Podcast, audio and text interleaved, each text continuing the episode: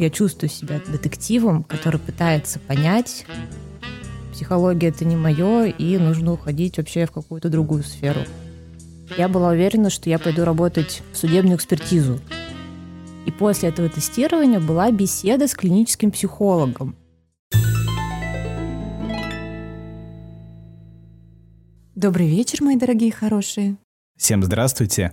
Сегодня с нами в рубрике «За кулисье» Светлана Андрианова, которая является клиническим психологом, схемотерапевтом, КБТ-терапевтом. Ксюша, Валера, привет.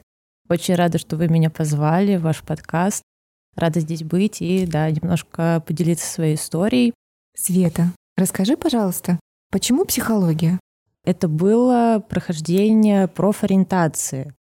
Mm. А, да, в ходе которой а, было тестирование такое очень обширное по когнитивным функциям, по интересам. И после этого тестирования была беседа с клиническим психологом. Я думаю, это правда сыграло большую роль, что я на примере увидела работу клинического психолога, сам специалист мне очень много рассказал про эту профессию. И тогда для себя поняла, что это, правда, интересное направление, которое я хочу изучать. Расскажи, пожалуйста, какой путь твой образовательный? Образование я получала в Московском государственном психолого-педагогическом университете.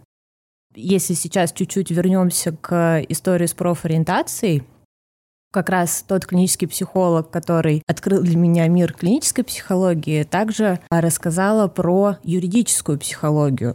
Это тоже то направление, которое выявилось по тестам. И, соответственно, я пошла в МГППУ на факультет юридической психологии, и специализация у меня была клиническая психология. А на первом курсе я была уверена, что по окончании университета я буду юридическим психологом, консультантом для следователей каких-то таких структур, ну вот как в сериалах показывают, mm-hmm. что я буду раскрывать преступления, mm-hmm. там, да, вот этот портрет преступника. Но все пять лет, что я училась, ну и мои одногруппники точно так же, а мы узнавали, что, оказывается, юридическая психология немного про другое. Консультантами со следователями мы не будем, но при этом в любом случае в юридической психологии очень много разных интересных направлений. Ближе к последним курсам я была уверена, что я пойду работать в судебную экспертизу. Одновременно с этим на последнем курсе я познакомилась с когнитивно-поведенческой терапией, решила пойти поучиться для своего интереса. И с того момента вот психотерапия стала как-то mm-hmm. меня захватывать, утягивать mm-hmm. в свои сети. Да, она может захватить, согласна. Вот в итоге я угу. здесь.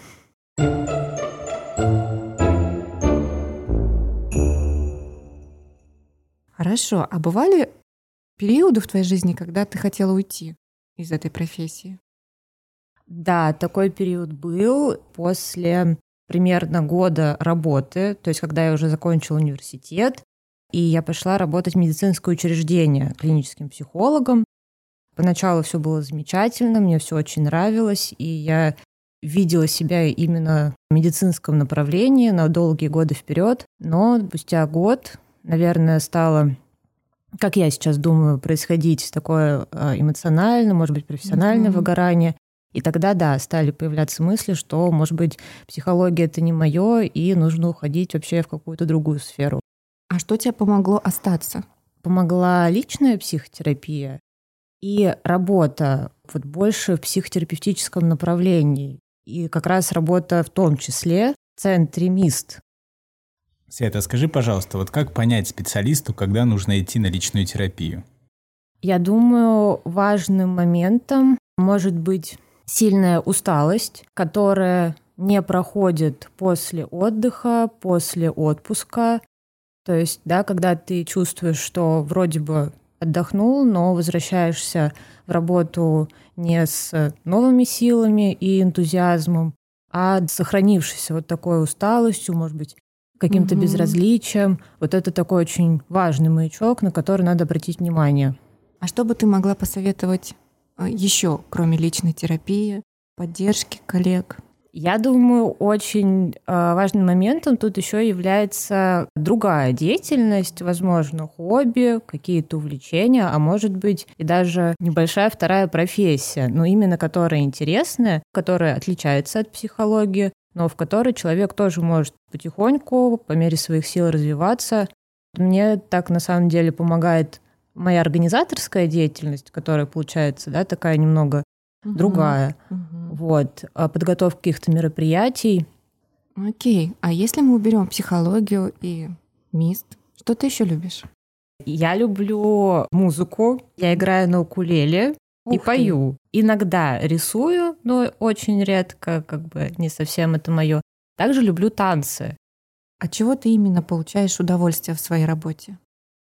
Я узнаю историю другого человека, для меня это такая как метафора или сравнение. Я как в детективе, я чувствую себя детективом, который пытается понять, что там спрятано, mm-hmm. как что взаимосвязано, там что нам надо еще узнать, что нам надо поисследовать. Mm-hmm. То есть скорее это вот такой исследовательский интерес, и, естественно, мне очень нравится, когда я вижу, что мой клиент начинает как-то по-другому смотреть на мир, начинает какие-то применять навыки, как в лучшую сторону меняется качество его жизни. То есть это тоже такая вдохновляющая часть работы, которая поддерживает.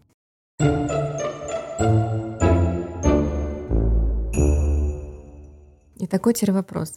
Что изменилось для тебя в работе за последние полгода? Наверное, если да, здесь уместно будет сказать про некоторые навыки, которые пришлось приобрести за последние полгода, то это такая устойчивость, стремление сохранить что-то стабильное и в своей жизни, и в своей работе, чтобы поддерживать себя и выдерживать изменения любые, которые происходят. Это, несомненно, непросто, но когда есть какая-то стабильность и что-то, на что ты можешь влиять, как раз да, в нашей работе, это терапевтический процесс с клиентами.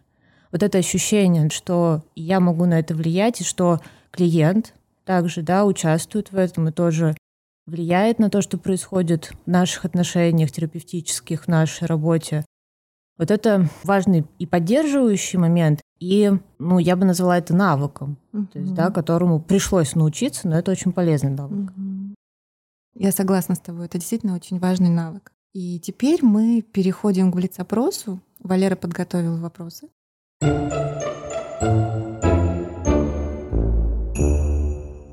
Перечисли самые яркие свои минусы.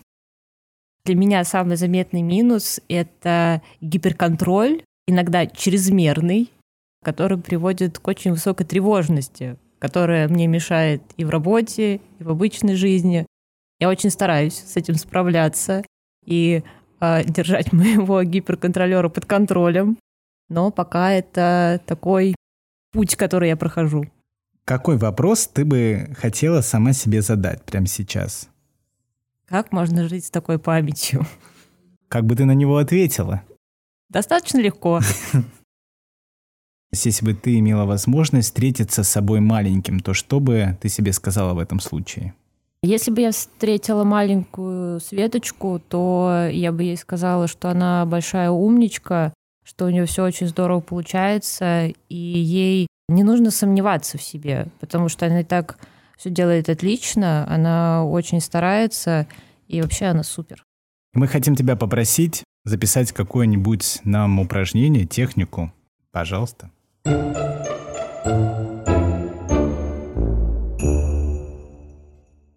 Итак, я бы хотела поделиться техникой, которая очень хорошо работает при навязчивых мыслях. Эта техника будет воображении. Сейчас вам нужно расположиться удобно, комфортно. Сделайте неглубокий вдох, выдох и закройте глаза. И сейчас представьте себя в какой-то древней империи, где вы император или императрица, Сейчас вы стоите в очень красивом зале, который украшен золотом, различными украшениями. На вас соответствующее одеяние из дорогой ткани. Вокруг вас ходят ваши подданные. Они поправляют вашу одежду, предлагают вкуснейшие напитки, свежие фрукты и угощения. Сейчас один из подданных подает вам красивейший бокал, в котором ароматный напиток. С другой стороны вам подносят огромную миску с виноградом, и вы аккуратно берете одну виноградинку, пробуете ее и ощущаете свежий чуть сладковатый вкус. И сейчас спокойным шагом вы подходите к балкону, с которого видна главная площадь, где собрались все жители вашей империи. Вы смотрите на них с этого балкона. И эти жители — это ваши мысли —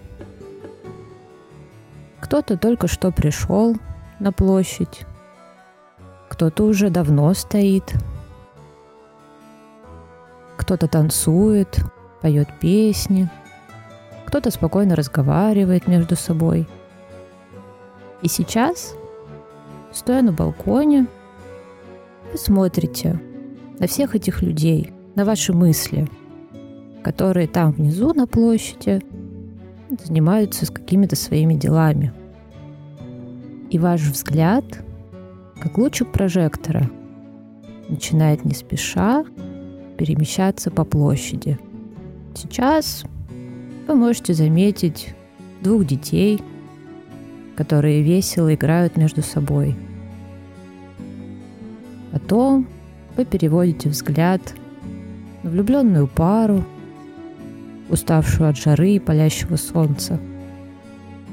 Далее вы можете увидеть небольшую группу людей, которые спорят между собой и активно жестикулируют. Вы видите, как кто-то только пришел на площадь, пытается найти знакомых, а кто-то уже собрался уходить домой. Вы можете увидеть женщину, одетую в длинное платье с пышной юбкой, которая изящно и грациозно танцует, а несколько мужчин-музыкантов поют и подыгрывают ей. И вы просто наблюдаете за тем, что происходит на площади, за вашими мыслями. И сейчас вы сами можете решать, где остановится ваш взгляд, на кого вам будет интересно посмотреть, а на кого не захочется. Ваши мысли могут приходить на площадь и уходить. Но вы просто продолжаете стоять на балконе, смотреть на них сверху и просто наблюдать, ничего при этом не делать. Спасибо, Света. Это очень классная техника. Мы тоже ее выполняли и она действительно эффективна. И по традиции мы бы хотели попросить тебя сказать какое-то послание для наших слушателей. Обязательно заботьтесь о себе, делайте все, чтобы чувствовать себя счастливыми. Спасибо большое, это было здорово, это было интересно, это было продуктивно. Спасибо, что позвали. Спасибо тебе. Всем до новых встреч.